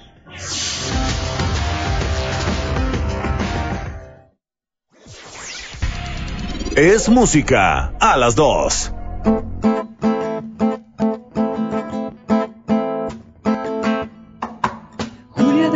Noche pasaba por esos viejos caminos en los que con sus vecinos todas las tardes jugaba. Le tomó en volver a casa, hora y media de regreso por la ruta del cerezo los autobuses pasan, atravesó la ciudad, de la facultad volvía, iba en la universidad, estudiaba ingeniería. Al bajar del camión, estaba oscuro y lloviendo. Se nubló su visión. Bueno, estamos escuchando Julia de noche, ¿no? Que además, pues usted eh, ha escuchado, ¿no? Esta percepción que va en contra de algo muy grave que ocurre en nuestro país, que son los feminicidios. Nancy Summer es cantante y compositora, autora de esta canción. Qué gusto tenerte aquí en los dos, a las dos, Nancy. Hola, ¿qué tal? El gusto es mío. Muchas gracias por la, por la invitación y por el espacio. Al contrario, platícanos un poquito de lo que estamos escuchando. Sí, claro, es una canción que se estrenó el 5 de marzo con motivo del Día Internacional de la Mujer Es un tema que escribí en 2019 eh, mientras yo trabajaba en un laboratorio de derechos humanos en la UNAM y la verdad es que eso influyó mucho, me sensibilizó para poder crear esta historia que además es tomada de testimonios reales. Julia de Noche son dos, dos historias de dos testimonios de mujeres que fueron víctimas de secuestro y de feminicidio en la Ciudad de México.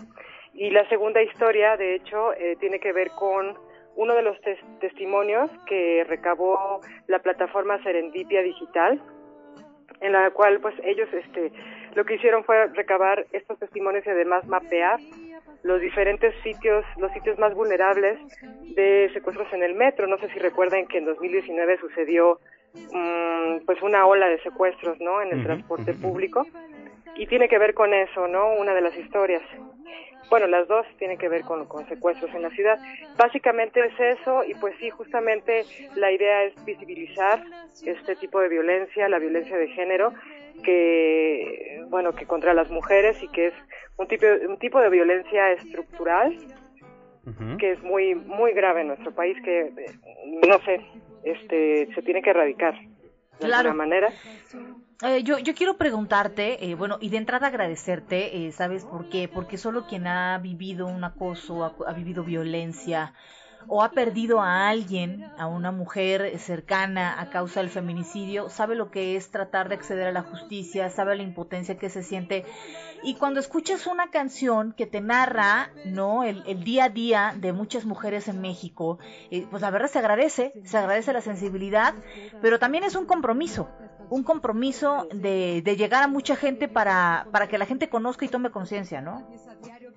Sí, me parece que sí, sobre todo eh, llevar ese mensaje a través del arte, a través de la música, creo que sí es una responsabilidad bastante grande, como en mi caso como cantautora, como compositora, sí creo que de alguna manera me corresponde reflejar lo que acontece, lo que sucede en la sociedad y de alguna, por supuesto a partir de, de, la responsabilidad y del respeto, ¿no? También de no caer en la revictimización, sino más bien en la visibilización del caso o de los casos y de esta manera contribuir a hacer una conciencia, una conciencia colectiva.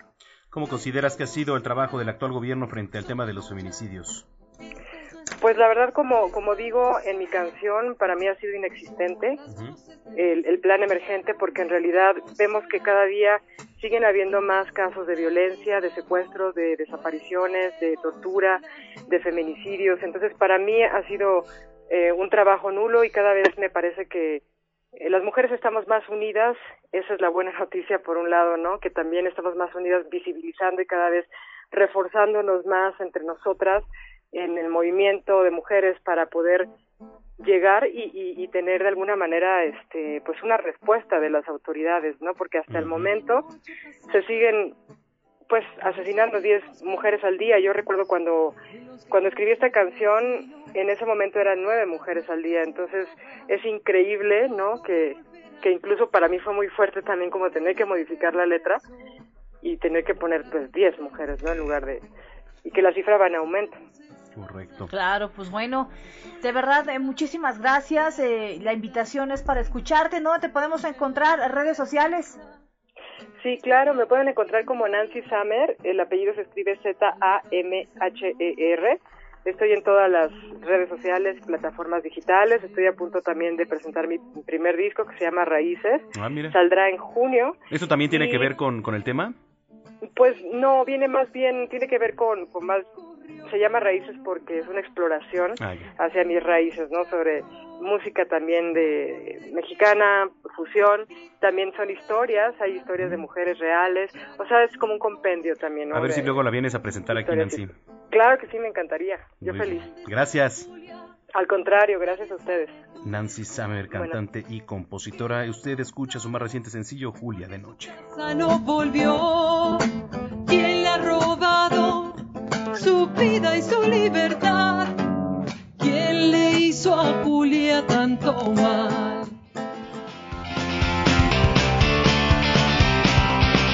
Son las 3 de la tarde con 39 minutos y vamos a platicar con Alan Vera director de marketing para eh, Internacional Organización No Gubernamental comprometido con la prevención de embarazos no planeados. ¿Qué tal? Está largo el título y el cuidado de la salud sexual. Vamos a hablar de la campaña Tú decides. ¿De qué se trata esta campaña? Alan nos cuenta. ¿Cómo estás, Alan? Ah, Alan, ¿ahí nos, ¿nos escuchas, escucha? Alan? Sí, perfecto, Ah, ahí los escucho. Sí, ya te escuchamos. Adelante, Alan. ¿Qué tal? ¿Cómo están? Buenas tardes. Muy Eh, pues aquí, aquí presentándoles nuestra campaña DKT. eh, no sé si sepan más o menos qué somos. Somos una ONG, una ONG que está encargada de lo, lo- el, el mensaje principal es evitar la muerte por embarazo en adolescentes. Ese es como nuestro core. México es uno de los países en el mundo con más muerte por embarazo en adolescentes. Te hablo de 11 años, 12 años, entonces estamos hablando de un problema muy serio, ¿no? Ujú. ¿Qué hacemos nosotros? Eh, por medio de Prudence, que es nuestro, nuestro producto principal, que, que es el condón número uno en México y en Latinoamérica, lo que hacemos es con esas ventas, el 98% de las ganancias las reinvertimos en programas de educación sexual para jóvenes eh, y creamos productos y servicios para darles acceso a información y acceso, acceso a productos eh, de calidad para que pues los chicos tengan una salud sana y que tengan un proyecto de vida. Que además te voy a decir algo, ¿eh? La educación sexual en, en los institutos, en las escuelas, desde educación básica, educación media superior, superior, es prácticamente nula, ¿eh? Así es, no se habla de eso. No, casi no se habla. Les da pena, empezamos a hablar de ese tema ya a edades muy grandes. Y, y- y fíjate que na- no nada más no se habla de eso, no no quieren hablar. Y nosotros seguimos hemos hecho un programa que se llama DKT School en donde visitábamos todas las escuelas que nos dieran chance de entrar y, y- y- y con muchos jóvenes eh, eh, eh, que teníamos nosotros en DKT y llevamos influencers o rockeros o, o gente que nos apoya eh, para hablar de, de- de salud sexual. De hecho, el año pasado, eh, digo el antepasado, el 2019, porque el pasado pues obviamente no pudimos, pero 2019 casi tuvimos aproximadamente unos 300 mil eh, chicos a los que les dimos eh, pues una plática de salud sexual.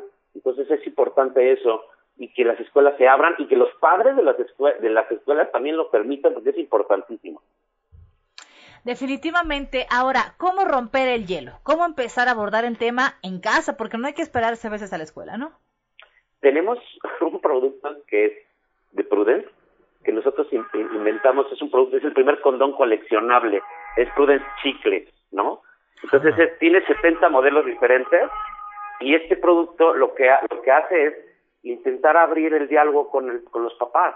Entonces, pues nosotros estamos por todos lados intentando abrir el diálogo eh, para que el niño o la chiquita o los chavos pregunten por el uso del condón, ¿no? Ustedes van a ver, nosotros tomamos una encuesta en esta campaña de Tú Decides, en donde le preguntamos a un montón de chicas esas, ese tipo de preguntas, ¿no? Y, y muchas eh, le preguntamos, bueno, ¿dónde, quién, dónde buscaban primero, no? ¿Quién, o quién fue quien te dijo qué método usar? Ajá. es increíble, pero eh, uno de los grandes eh, influenciadores de las chicas es la pareja, fíjate. O sea, antes de ir con la mamá, antes de ir con el papá, o a lo mejor no encontraron en ellos una respuesta, Ajá. pero sí la encuentran con la pareja.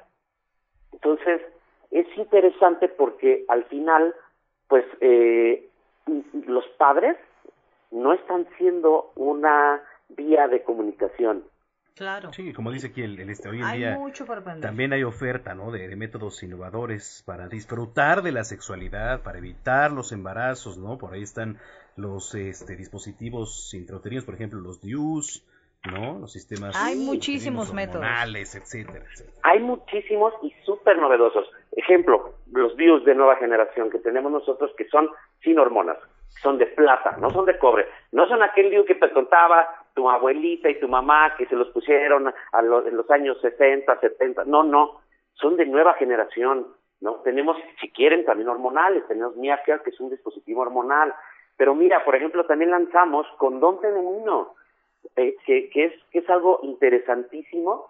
Eh, ya no tienes que esperar a que, a que el, el novio o el chico con el que sales traiga condones. Entonces, realmente nosotros queremos empoderar muchísimo a las chicas para que ellas decidan sobre su sexualidad. Y, que decidan sobre su salud y que también tienen que tomar la iniciativa, no tienen que valerse de una persona si te dice usa o no usas. Tú tienes que, al momento de iniciar tu vida sexual, decidir por ti misma y ver por ti misma. No puedes estar esperando que tu pareja o el chico con el que estás saliendo diga, ah, sí hay que usar, no hay que usar, te propongo esto, es tu protección. Entonces, sí, de verdad hay que tomar mucha responsabilidad. La vida sexual es maravillosa cuando es bien llevada, pero también cuando se es responsable, ¿no? Es, es, es, es eh, perfectamente muy bien dicho lo que, lo que dices tú. Ahora, eh, esta campaña, por ejemplo, de, de Tú Decides, es la primera campaña, eh, por, por lo menos en DKT, en donde no, no eh, participa ningún hombre. Es una campaña hecha por mujeres para mujeres. Entonces, la verdad es que para mí, eh, bueno, yo, yo, yo participé, pero desde fuera nada más, pero realmente para mí es increíble que mi equipo, el equipo de todas las mujeres de DKT, eh, inclusive, inclusive con las agencias con las que trabajamos, también se sumaron para justamente encontrar ese mensaje que a la mujer eh, le, la, la hiciera, eh, la empoderara, pero aparte eso que dices, que, que al final no tienen por qué decidir alguien por ellas. Y, y justamente la campaña dice cuántas veces has tomado una decisión en base a lo que piensen los demás. Y de verdad, Claro. cuando lo piensas y dices, wow, lo he hecho mil Totalmente. veces, ¿no? Correcto. Pues sí. Y es increíble el, el poder tener tanta variedad, ya en esta época, de verdad, tanta variedad y tanta información Así que ya no, no se vale, ¿no? Muy bien, pues Alan, te agradecemos muchísimo redes sociales para seguirte. Mira, estamos en DKT, eh, busquen DKT México en, en Facebook, estamos eh, como Condones Prudence también Facebook, Instagram, las dos. Excelente, pues muchísimas gracias. Gracias a ustedes por abrirnos el espacio. Un abrazo. Hasta luego. Ya son las 3.46. Déjeme le informo algo que es muy importante. ¿eh? La Comisión Federal para la Protección contra Riesgos Sanitarios, que es la COFEPRIS, ya recibió información vía redes sociales sobre un supuesto uso del medicamento de nombre comercial Napaveltan, que contiene como sustancia activa nafamostat. Este medicamento no está autorizado ¿eh? para su importación y comercialización en México. Entonces, ¿qué se recomienda? Cualquier producto eh, identificado como Napaveltan, le repito, Napaveltan, y con etiquetado en idioma diferente al español, que sea ofertado o comercializado como tratamiento para COVID-19, constituye un riesgo para su salud por no ser de, por ser, perdón, de dudosa procedencia. Así que en caso de que le ofrezcan la venta de este medicamento o proporcionen como insumo contra COVID-19, no, ad- no lo adquiera, no lo aplique. Así es. Por el momento no está autorizado en el país para su uso comercial. Y finalmente, en caso de que el medicamento fuera autorizado ya por la Comisión eh, de Autorización Sanitaria de la COFEPRIS, se va a informar al público de manera ágil y también transparente. Así que usted puede denunciar, ¿eh? Denúncielo y de verdad no compre productos que no sean oficiales y que no sean anunciados por el gobierno. Las 3 ya con 48 minutos. Deportes con Roberto San Germán.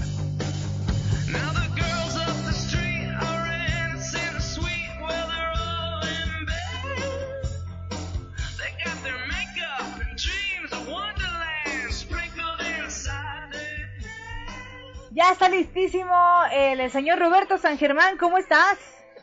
¿Qué tal? Buenas tardes, mi querida Brenda, mi querido Manuel y gente que nos sintoniza. Estamos contentos, estamos bien y la verdad es que ya, ya es sabadito, está a gusto, amaneció un poquito despejado, luego se nubló y otra vez está ahorita como que se querían salir el sol, pero parece que va a llover, ¿eh? Bueno, has de estar feliz porque perdí la apuesta, ¿no? No, no, fíjate que no, no, no, no, no, no estoy Me- feliz por eso, la verdad. Meses Pero- sin importancia, ¿no? No, Oye, ¿qué apostaron que vamos a...? Pues no apostamos los taquitos. Ah, mañana, ¿no? ¿Qué? Mañana, mañana. Ah, no sé.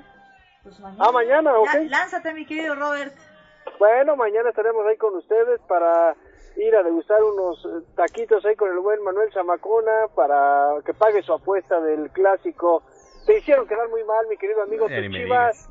Ni me No, no, no, no, no, no, de verdad no, no, no, no tienen, no lo digo Eso. como es. eso, eso, pues sí, se pasaron, ¿eh? La verdad es que Ah, luego uno no entiende, pero se dicen profesionales, mi querido amigo. Ni me digas. ¿Qué tenemos, Pero Robert?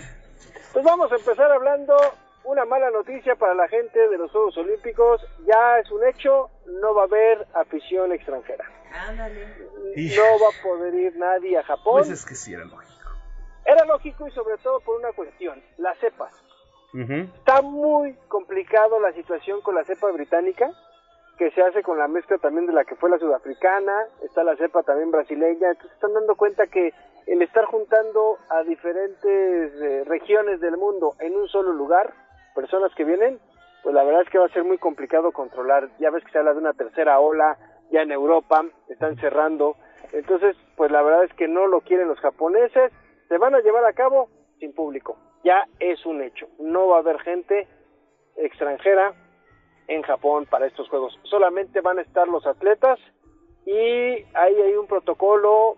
Llegas, así como fue alguna vez un presidente de México, cenas y te vas, ¿no? Así, Ándale. llegas, cenas y te vas, así, casi, casi. Tiene que estar el, el atleta cinco días antes, termina su competencia y se regresa a su país. No puede quedarse en Japón. Entonces, vienen algunas modificaciones y esta, esta pandemia nos va a enseñar otras cosas. Entonces, pues así van a ser estos Juegos Olímpicos muy desangelados, no va a haber público, entonces pues bueno, van a estar nada más los japoneses y también con sus limitantes, ya sabemos, con estos porcentajes y el 30 al 40% de la ocupación del lugar, ¿no? Esto es en los Juegos Olímpicos. Tenemos el abierto mexicano de tenis que se celebra en Acapulco año tras año, que ayer le sacó un susto a los jugadores porque varios de ellos en su vida han sentido un temblor y venir a Guerrero y que se te mueva la cancha de tenis, que ha de ser de locura. Oye, de ¿qué pasa aquí? Ha de ver imágenes o videos, ¿verdad? Sí, hay un, hay un, hay un video en, en el juego que en, en el momento que se está jugando, este, eh, no me acuerdo si es Zverev el que está jugando en ese momento o es otro, y de repente pues empieza a mover, ¿no? Y así como que se quedan como de ¿qué hubo? ¿Qué pasó? Nada, pues está temblando ya, obviamente como no fue tan fuerte, este pues sí les explican y pues la verdad es que sí, sí te quedas un poquito con la psicosis. Si nunca has sentido un temblor te quedas pero temblando no así que valga la redundancia. Y sí terminaron los partidos y ya tenemos finalistas son los dos sembrados el número uno y el número dos que llegaron al torneo tanto el griego Stefanos Tsitsipas y el alemán Alexander Zverev van a jugar la final hoy por la noche allá en Acapulco. Es uno de los mejores torneos que se hacen a nivel Latinoamérica y a nivel mundial, ¿eh? Era eh, lógico esta final. Bueno, Tsitsipas que venía ya Sí. con todo, ¿no? Sí, sí, era lógica. Era, era la final que todo el mundo estaba esperando. Pues eran los dos rankeados, el uno y el dos, ¿no? Y la verdad es que hubo buenos, buenos, este, buenos exponentes. Y bien, bien. Nada más, la- ahora sí que la única manchita que hubo fue que el director del torneo le dio COVID estando en el torneo a Raúl Surutusa. Desgraciadamente no pudo tener el torneo, se tuvo que pues ir a casa eh, porque pues dio positivo en los análisis de, de COVID-19 un día antes de del el viernes, me parece que la mañana fue cuando dio Surutusa. Ojalá esté bien y que no le esté pasando nada. Dice que es asintomático y bueno, pues tuvo que dejar el torneo. Y ya en otras cosas rápidas, el fútbol mexicano. El jueves ganó Pachuca 1-0 Tigres. Tigres lleva ya ocho partidos sin ganar, señores, ¿eh? Ocho partidos sin ganar.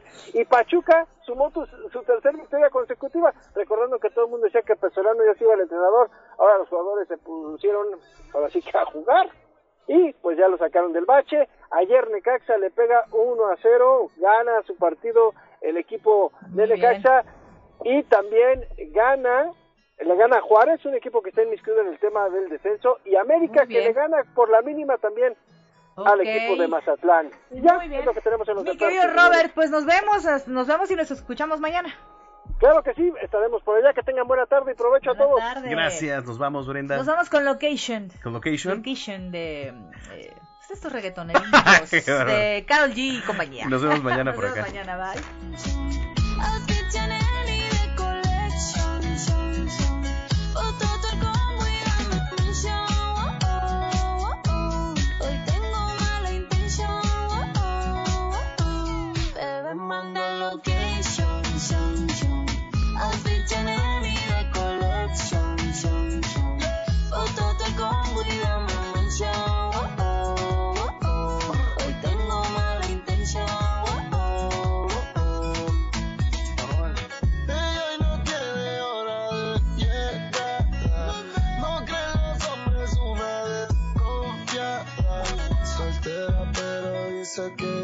ella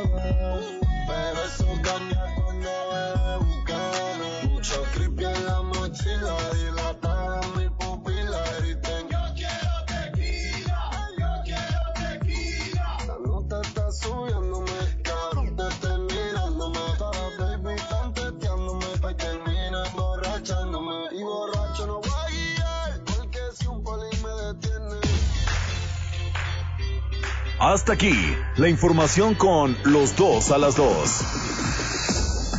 La revista informativa de El Heraldo Radio.